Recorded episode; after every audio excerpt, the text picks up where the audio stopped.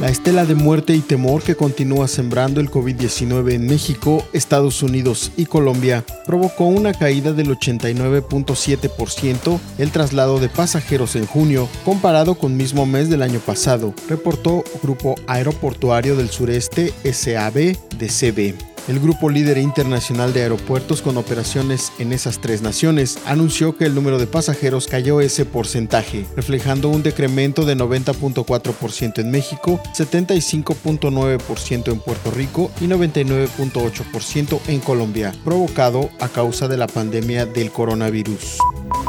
Rectoras de universidades privadas y públicas del país reconocen que la violencia en contra de la mujer no inició en la administración de Andrés Manuel López Obrador, pero lamentan no haya parado y que el nuevo discurso continúa banalizando el problema, así como nuestra existencia, derecho y todo lo ganado en décadas en una carta dirigida a los poderes de la Unión, Ejecutivo, Legislativo y Judicial, así como a los 32 gobernadores y a los más de 2.500 presidentes municipales, las rectoras, entre ellas Ana Patricia Sosa Ferreira, de la Universidad del Caribe de Quintana Roo, hacen patente su indignación y el agravio contra las mujeres que no cesa, sino que aumenta.